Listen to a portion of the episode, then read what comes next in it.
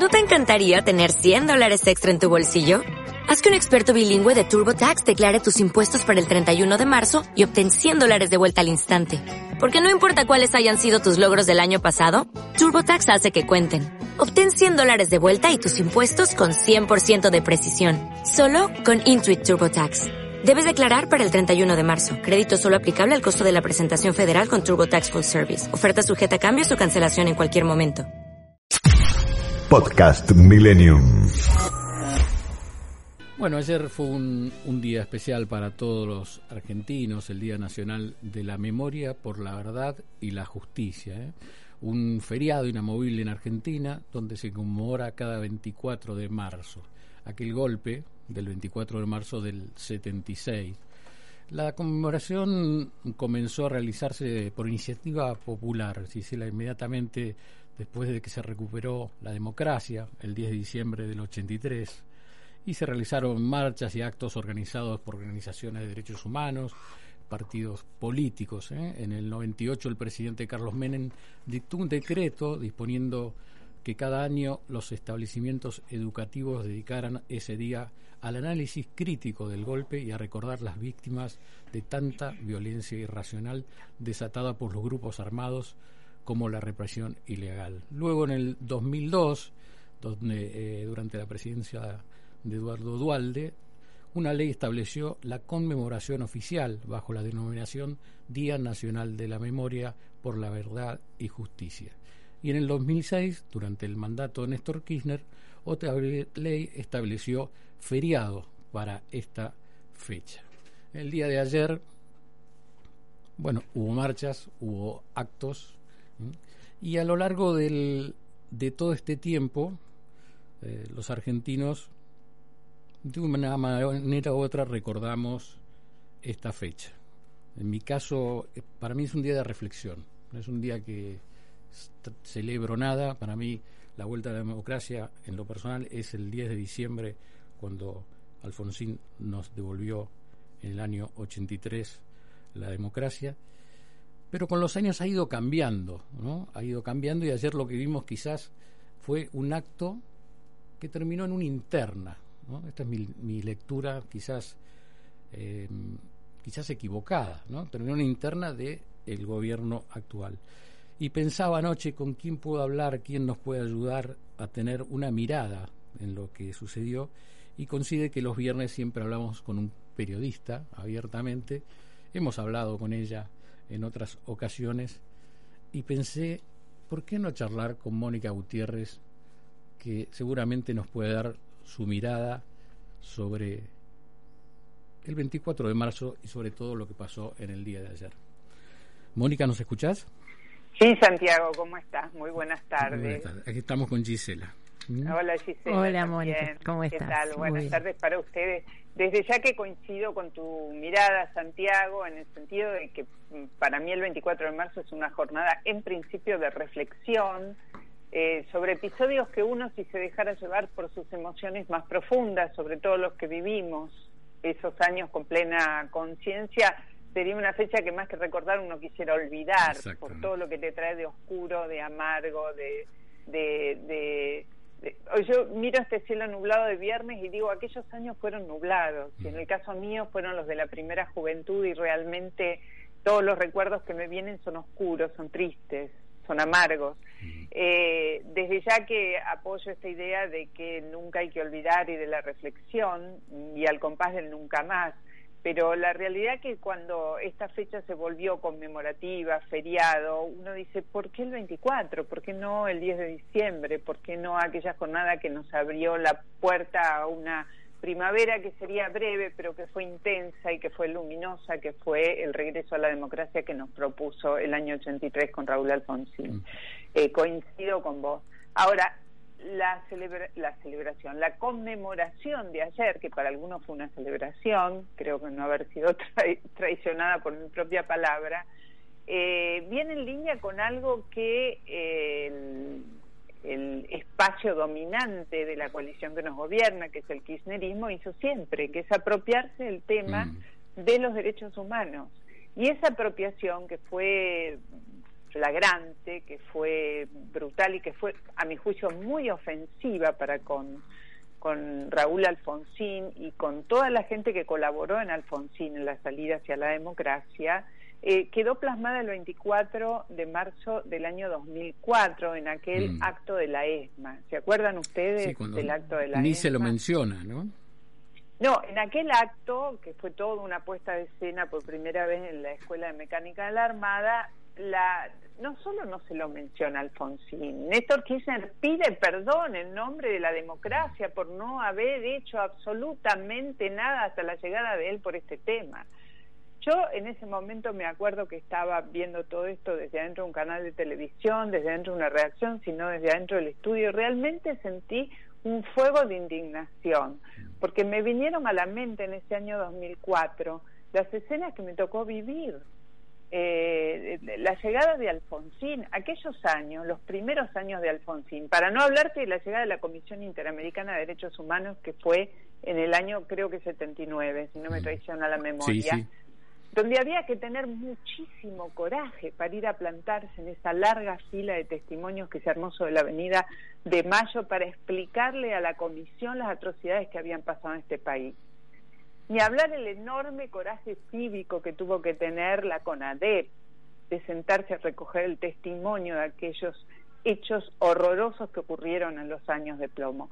Ni hablar del el enorme coraje cívico que tuvo que tener Raúl Alfonsín para llamar al juicio a las juntas. Aquel juicio a las juntas que en ese año 2004 fue ignorado absolutamente.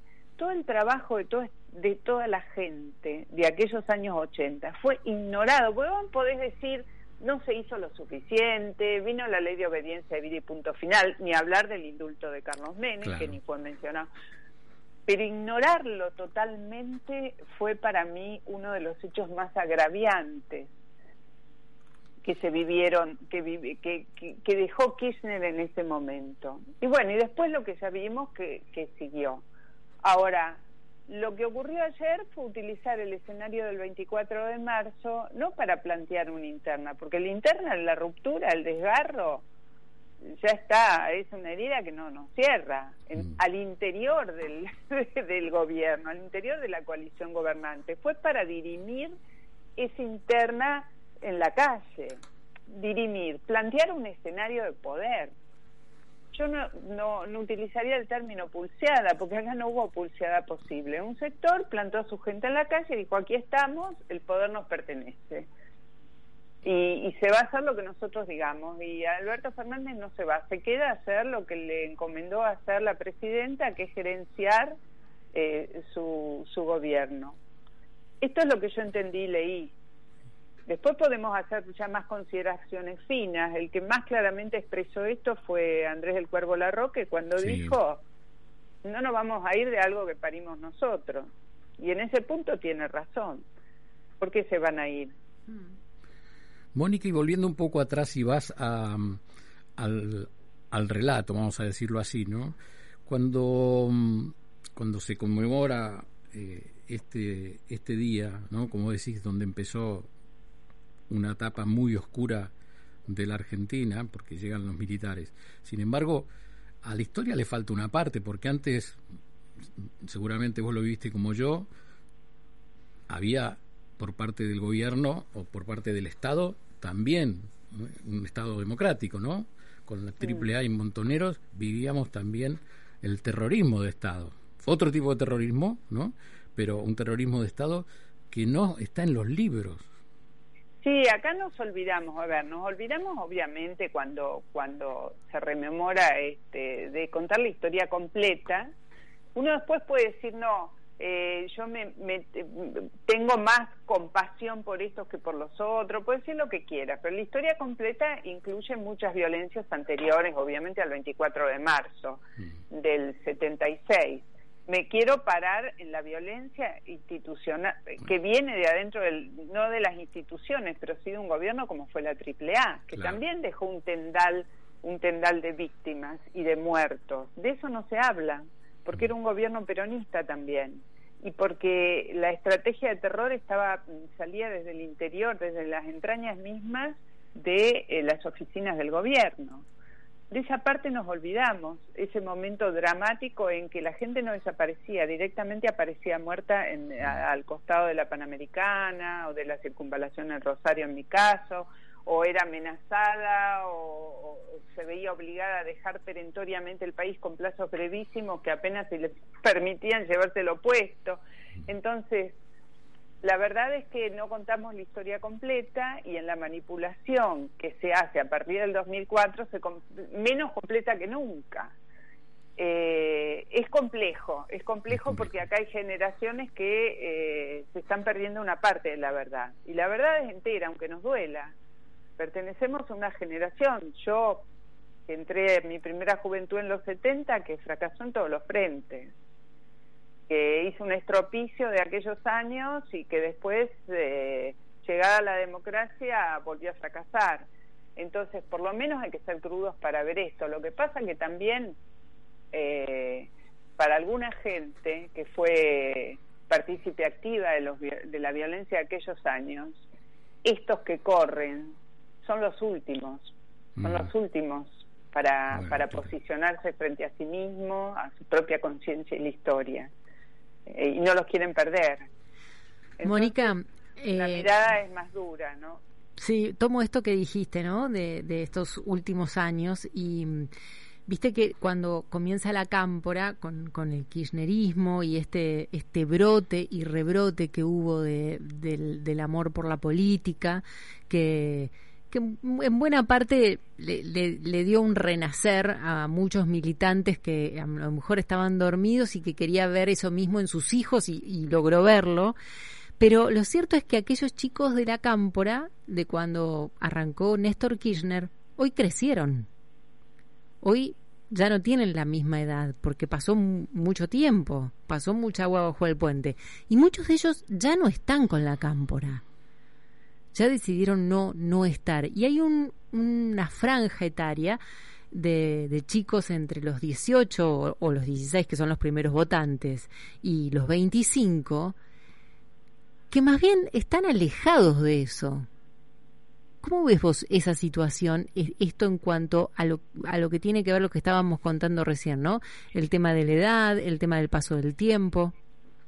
Bueno, lo primero que debemos decir que la exposición que y la, la puesta enorme, eh, perfectamente organizada desde el punto de vista de la logística, de la seguridad y, de lo conceptual que ayer puso la Cámpora en la calle fue muy fuerte. Hmm. Eh, y habla de una estructura muy organizada, que podemos decir es más, menos pequeña, expresa o no expresa a las mayorías, a los jóvenes, etcétera. Pero sirvió.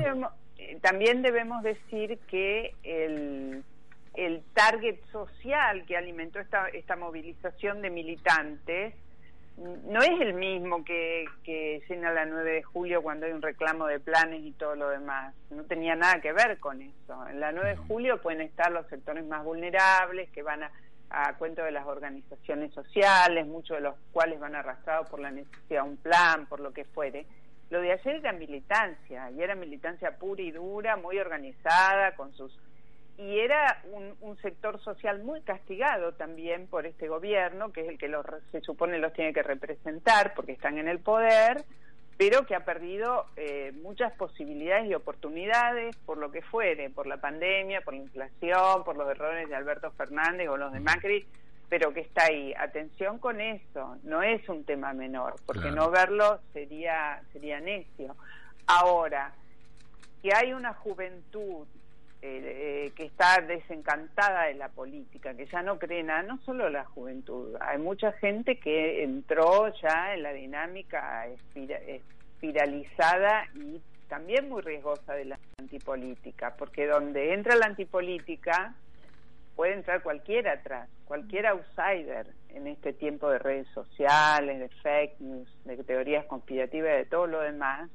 Eh, eh, muy rápido puede instalarse eh, la idea de la antipolítica vía alguien que venga de afuera y que nos proponga un escenario que puede ser también riesgoso. Yo creo que ayer lo que hizo lo que hizo la, la cámpora fue mm, poner en escena el kirchnerismo y decirle a Alberto Fernández, vos no, te, no tenés autonomía para hacer lo que mm. quieras. Nosotros nos desmarcamos. También eh, no, no coincido con los que creen que esto es para que Alberto se vaya. Yo creo que Alberto necesitan que eh, el, núcleo duro de la coalición, que es sin duda ese 30, 25 o 30% del kirchnerismo, necesita que Alberto se quede y que ejecute las políticas que tenga que ejecutar, porque no hay otras que estén proponiendo, y que haga ese trabajo sucio. Y después el archivo expiatorio de lo que quede. Mónica, te decías que te impresionó ayer y a todos, ¿no? La organización. Eh, ¿Vos eh, te veías venir una convocatoria de la cámpora de este nivel después de la renuncia de, Máximo? También creo, y te, te agrego otra pregunta, también es, una, es un mensaje, me parece, para Juntos por el Cambio, como no estamos dormidos, ¿no? Sí, eh, a ver, yo no esperaba que la convocatoria fuera de este nivel y de este porte, ni este nivel de organización y logística. Para serte franca, eh, yo vivo muy cerca de Avenida Libertador mm. y yo vi el momento en el que pasaron abajo del túnel de Libertador desde la ESMA y era imponente. Mm. Era imponente. Era imponente la organización, eran imponentes las consignas, los cantos, el, la, la comunicación, la comunicación, ¿no? Con los drones, con, la, con su propio canal de televisión, realmente sorprendió. Realmente, mm. eh, realmente, creo que lo que se, salió a marcar la calle, a marcar la cancha y a decir, sí, lo cual no quiere decir que esto después se traduzca en votos, eh, la verdad que no. Eh, las consultoras están hablando de lo, lo mal herido que salió en términos de imagen eh, Máximo Kirchner mm. cuando decidió pegar el portazo en el bloque. Pero, pero seguramente sí, en un contexto de una ruptura, de una fractura tan tan tan explícita, tan abierta, tan a techo abierto como la que está viviendo el, eh, la coalición oficialista, es, eh, es, son señales hacia adentro muy fuertes.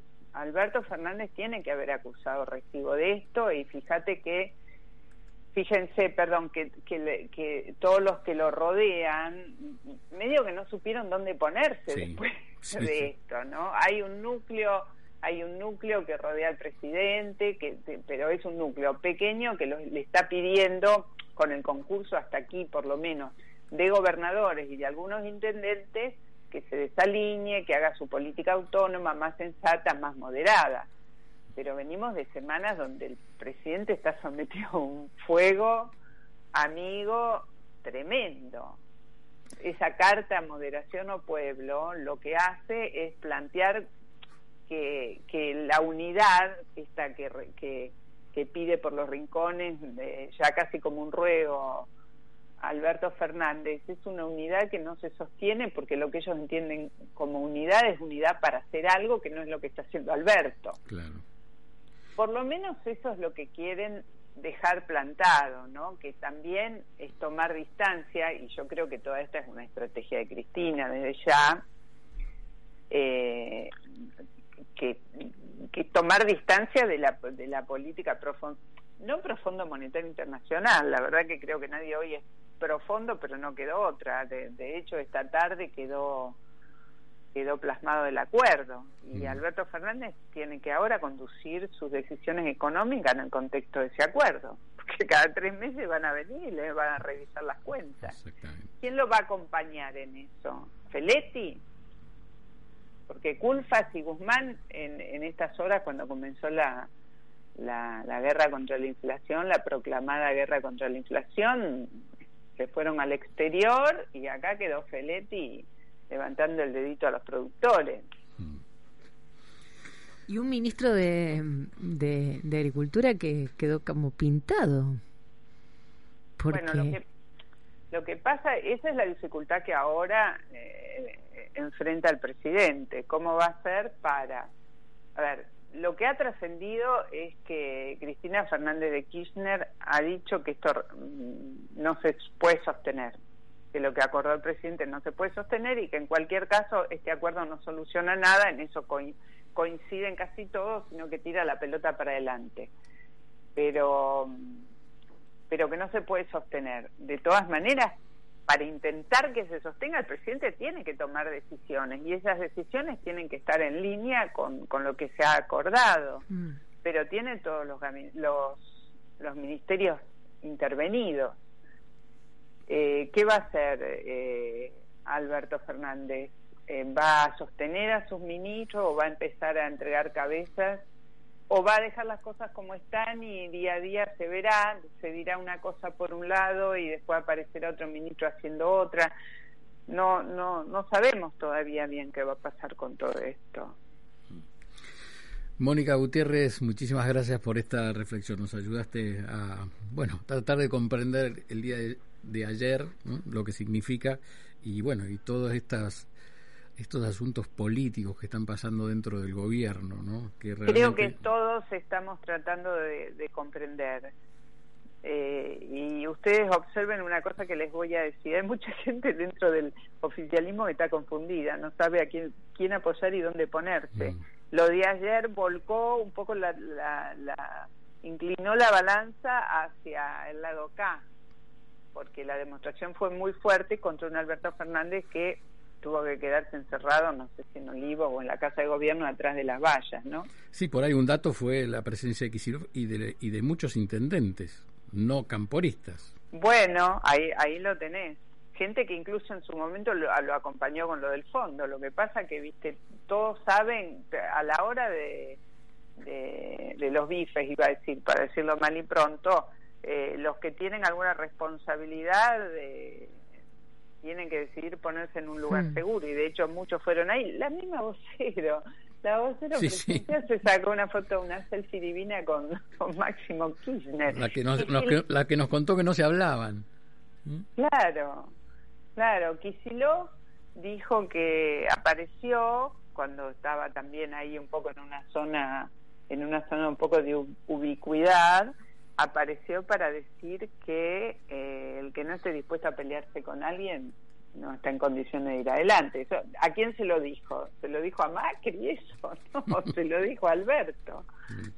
Después, otro capítulo aparte es todo lo que, lo, lo que Máximo dijo de los que vivimos en la ciudad de Buenos Aires, que fuimos estigmatizados de la peor manera, fue, fue horrible, pero bueno, eso habla más de él que de que de nosotros. Yo no soy porteña, por eso digo los que vivimos en la ciudad de Buenos Aires.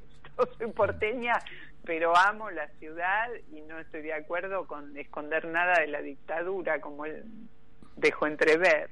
Mm.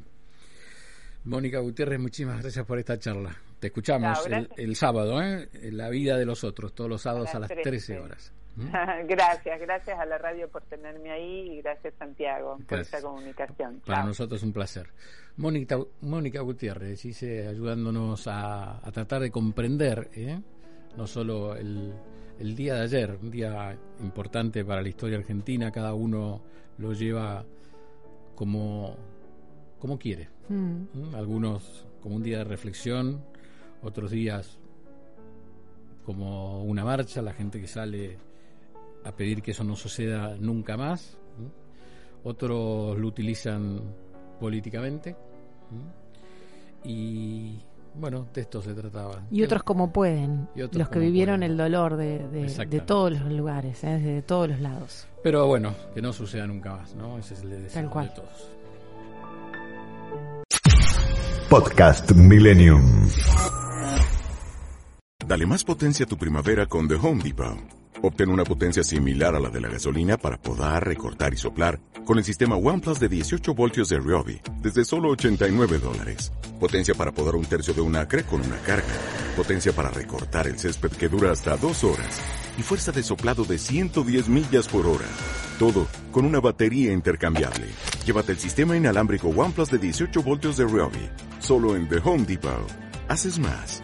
Logras más.